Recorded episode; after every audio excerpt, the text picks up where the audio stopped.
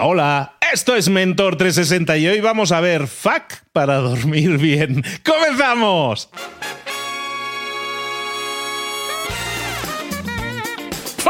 Aquí comienza Mentor 360, el podcast que te trae los mejores mentores del mundo en español para tu crecimiento personal y profesional. El podcast que motiva desde buena mañana, ¡fuck! Con Luis Ramos. Y con Juanma Ortega, juanma.com. ¿Pero qué es esto? Pero esto es un desmadre. ¿Cómo se No. nota que es viernes, no? Fuck, frequently asked questions. Yo soy un Ah. auténtico fucker, en el, sen- Ya. quiero decir, en el sentido que vengo a explicar las, las preguntas que surgen, ¿no? Ah, vale. Entonces estamos hablando de preguntas para dormir bien. O sea, pregun- dudas que tiene la gente Eso. sobre el tema de dormir bien. Ah, Dudas no, más frecuentes. Yo que pensaba que habíamos alcanzado un siguiente nivel ya en el podcast, ¿no? Bueno, está bien. No, no, no. Oye, tampoco. No, pero es verdad que, eh, oye, el, el- el- el tema del fucking eh, sí que influye a la hora de dormir. Eso ya lo comentamos siempre, es verdad, tiene una relación. Pero no es, Sí, sí, no es de eso precisamente de lo que vamos a hablar, sino de las preguntas que nos han dejado los oyentes a través de las redes sociales. Entonces, nada, las he pasado Luis. eh, cuando quieras, si quieres, ya mm, sin más dilación empezamos.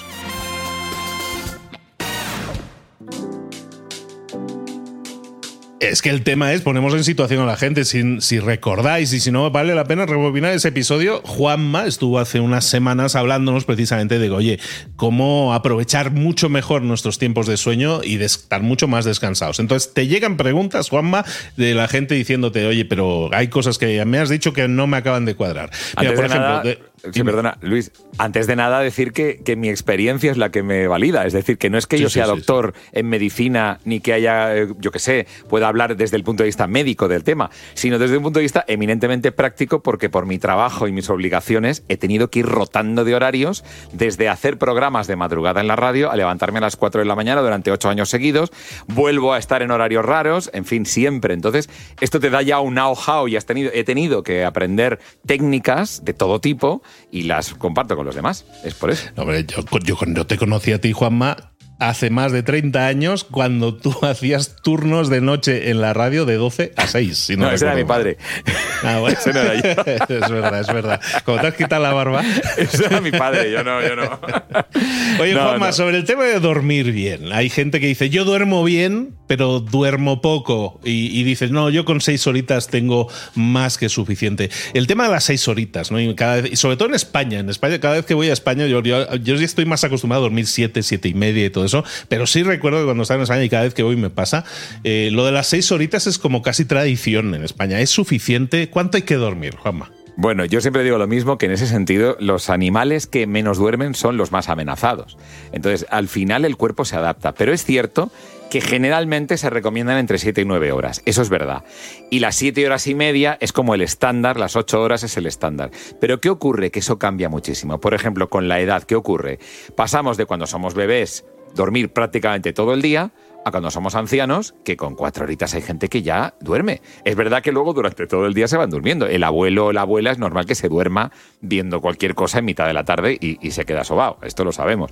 Pero es verdad que lo que ocurre es que tanto la edad como el estilo de vida y las necesidades que tu cuerpo, que es el más inteligente de todos, pueda manifestar a través del sueño, eso es lo que nos va a condicionar. Por ejemplo, un atleta tiene una necesidad de sueño completamente diferente y de hecho se observa que la curva en el, en el electroencefalograma que, se, que, tiene, lugar cuando una, atleta duerme está más en ritmos lentos. ¿Por qué? Porque necesita mucha más regeneración física.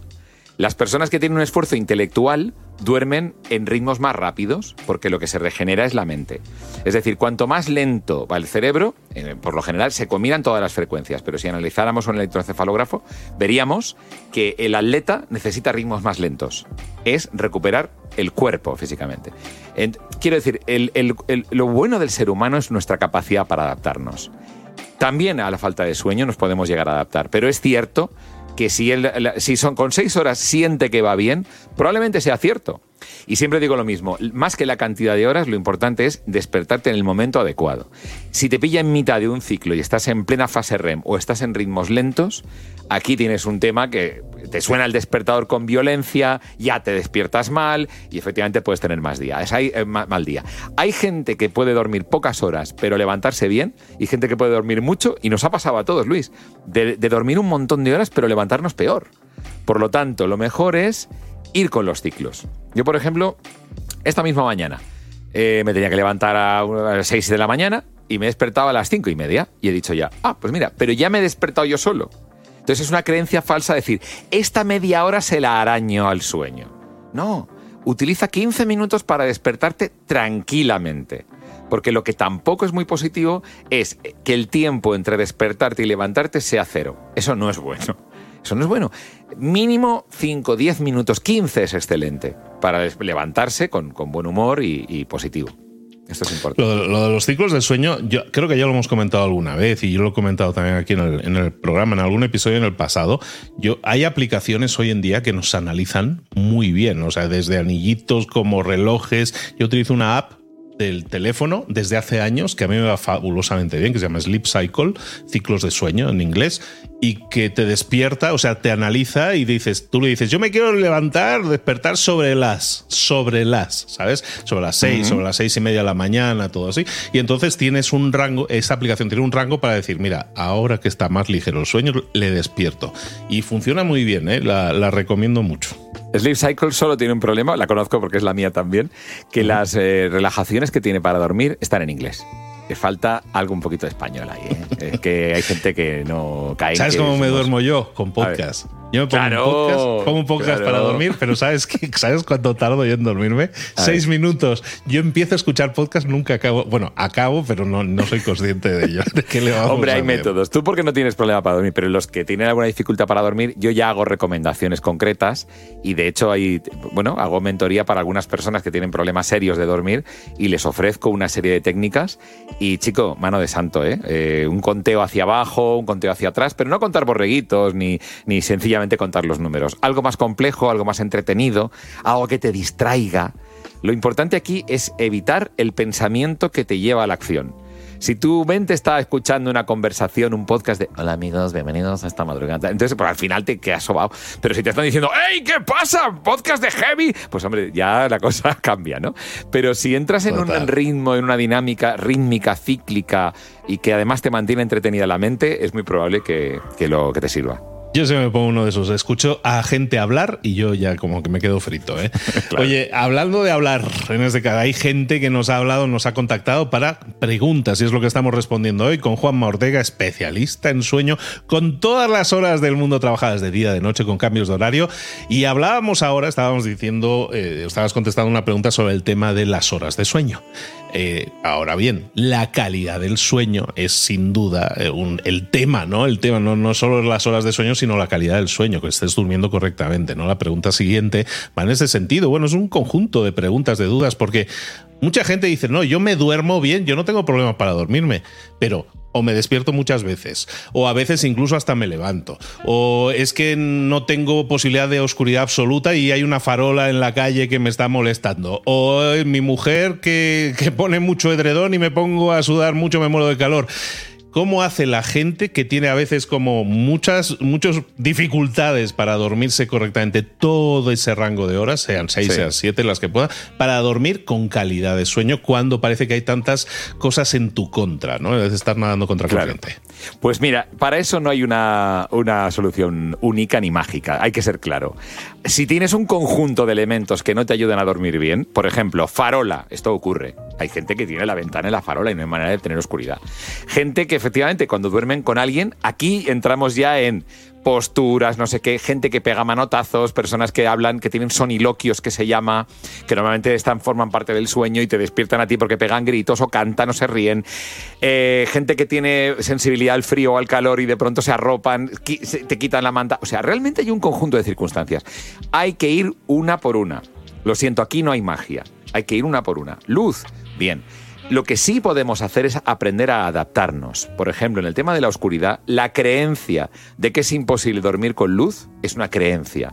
El problema es que si la tenemos muy instalada, a la que veamos luz, sentiremos la amenaza y nos vamos a despertar. Pero te puedo asegurar que hay gente que duerme con luz de día. ¿O no te has dormido tú nunca en la playa, dándote todo el solazo? Pero ¿qué pasa? Que luego vamos a un hotel y decimos, no, tengo oscuridad completa, se, se, mete un poquito de luz por la rendija, pero luego en la playa te quedas sobao. No se entiende. Entonces es importante cada uno de los factores irlos atacando de manera diferente y adaptándote en la medida en la que tú puedas. El calor, el frío, pues sí, efectivamente, pues utiliza la inteligencia. Buscad la manera de que haya un, para el más friolero de los dos un pijama más, más abrigado y, la ropa de cama. O sea, hay que usar la inteligencia para eso. Hay gente muy friki eh, para esto también, Luis. Hay gente que incluso eh, hay un, producto que, se vende por ahí en plataformas que lanza un rayo láser desde el techo que separa la cama en dos. Eh, y se ve una línea roja que separa la cama, para que cuando esté durmiendo las personas que duermen juntas sepan cuál es su lado, su, terreno y cuál es el del otro. Esto ya es obsesivo. ¿Y esto a qué nos puede llevar? A estar pendientes de si el otro te nos ha invadido dos centímetros. Y al final lo que ocurre es que nuestro descanso no es favorable. Por lo tanto, consejo, siempre piensa en adaptarte, pero pon solución a cada uno de los problemas por separado.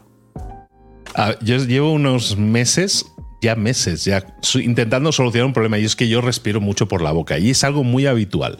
Y eso genera muchos problemas desde de calidad de, dental hasta temas de atragantamiento que te despiertas a ti mismo porque te atragantas o porque roncaste o por lo que fuera, ¿no?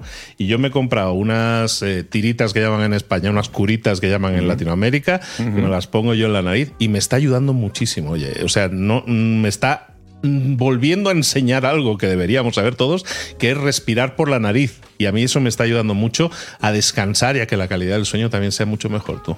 La apnea del sueño, efectivamente, puede, en tu caso, estás contándome algo leve y efectivamente las tiritas nos pueden ayudar. Solamente recordar algo muy importante, que las tiritas en la farmacia que tengan tu tamaño. Lo digo porque hay tres tamaños normalmente y tiene que coincidir con el tuyo.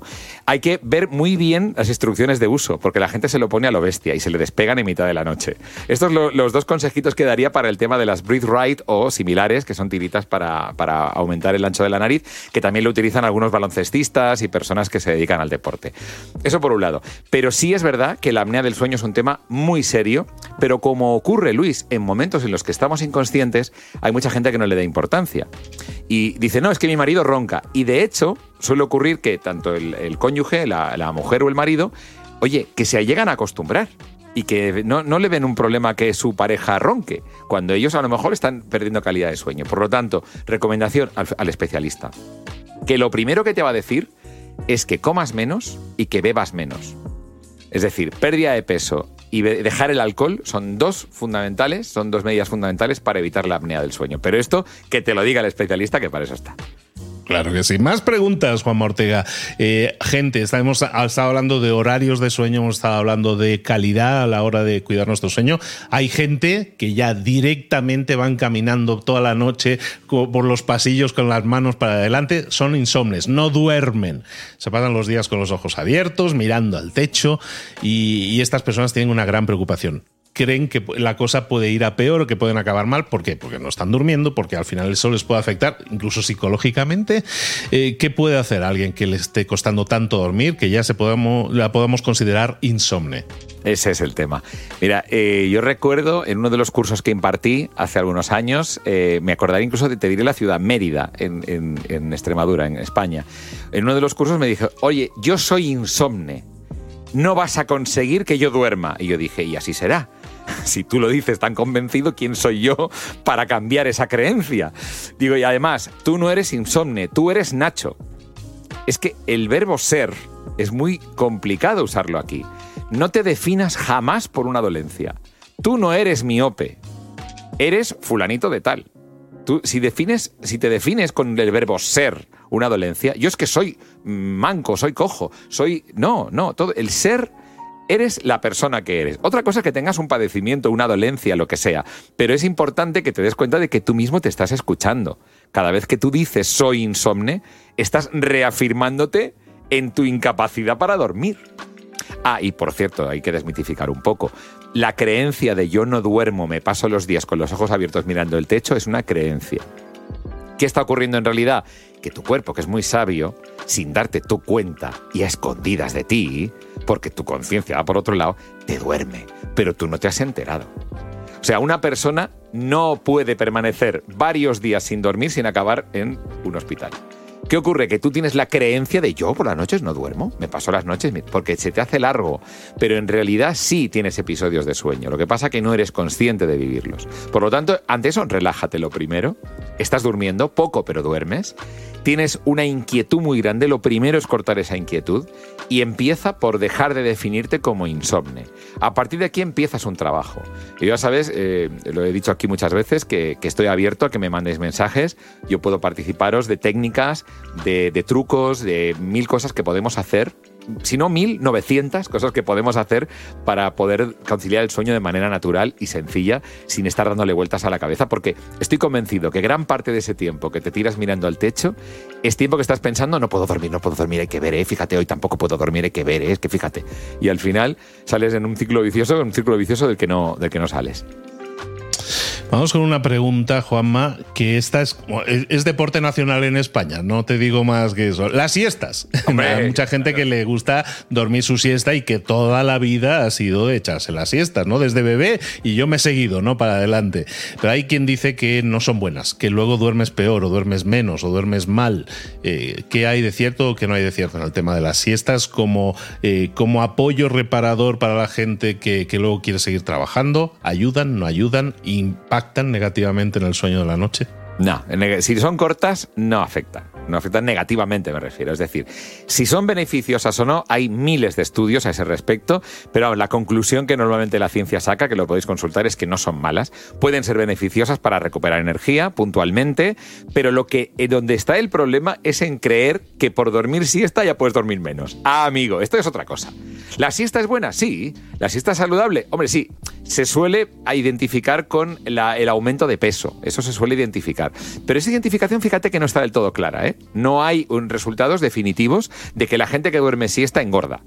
De hecho, la gente que duerme menos probablemente engorde más. Esto es una relación muy curiosa porque el metabolismo funciona de manera diferente y aquí ya es un tema en el que no voy a entrar.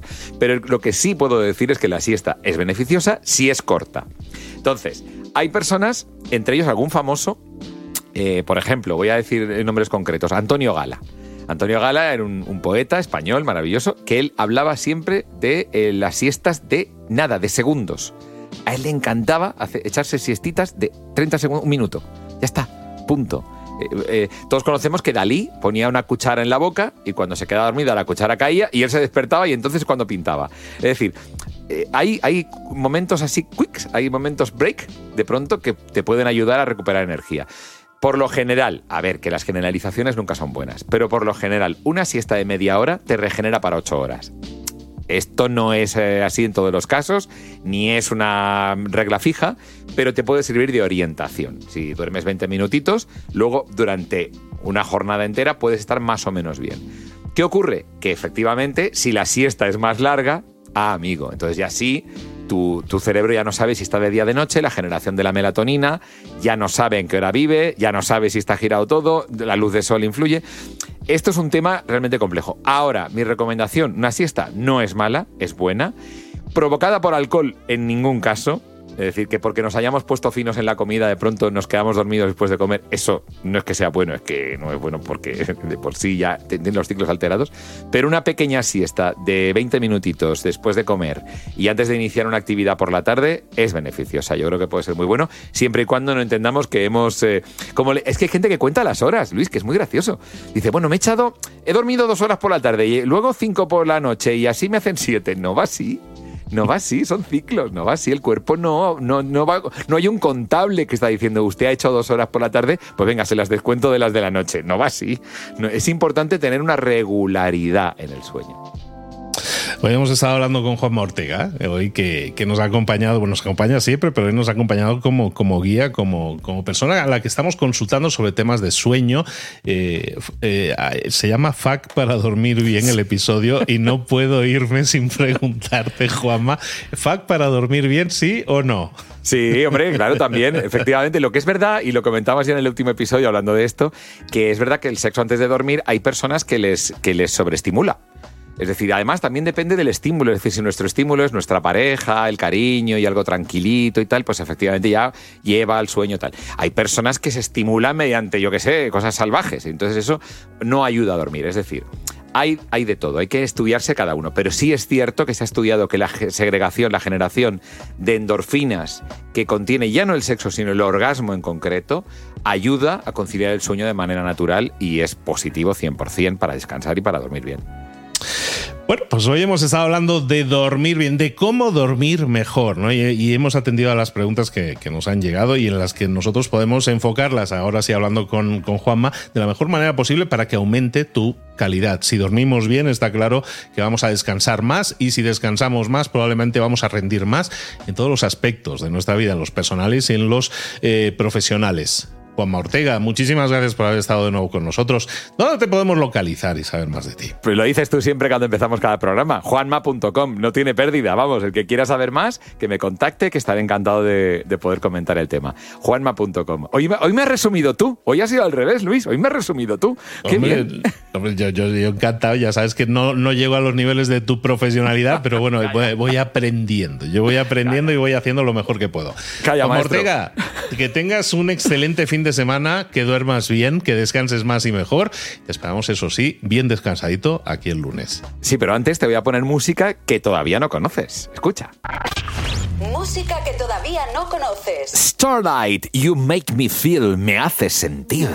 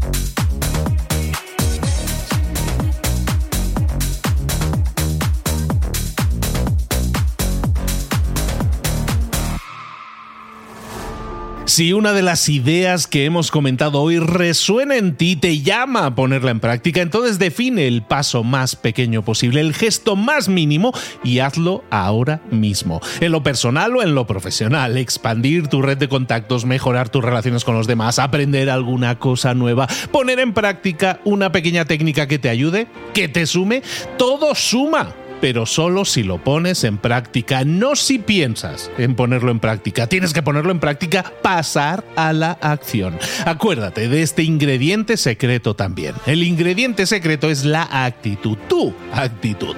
Tu actitud transmite. Si sales a la calle con ganas, la gente lo va a notar. Si sales a la calle sin ganas, la gente también lo va a notar. El mundo está ahí fuera, te está esperando. Por lo tanto, sal ahí fuera, sal a la calle sal con ganas, con actitud. No esperes a mañana. Ya sabes lo que tienes que hacer y ya sabes que lo puedes hacer hoy. No veas pasar la vida, vive la vida. Tienes las mismas 24 horas que tienen los demás. Haz que valgan la pena. Entrega en estas próximas 24 horas tu mejor versión. Te esperamos aquí mañana para continuar creciendo. Te esperamos aquí mañana con más mentores. Pero el día de hoy está completito delante de ti. Así que ponte en pie, pisa fuerte, respira hondo, sal ahí fuera y conquista tu día.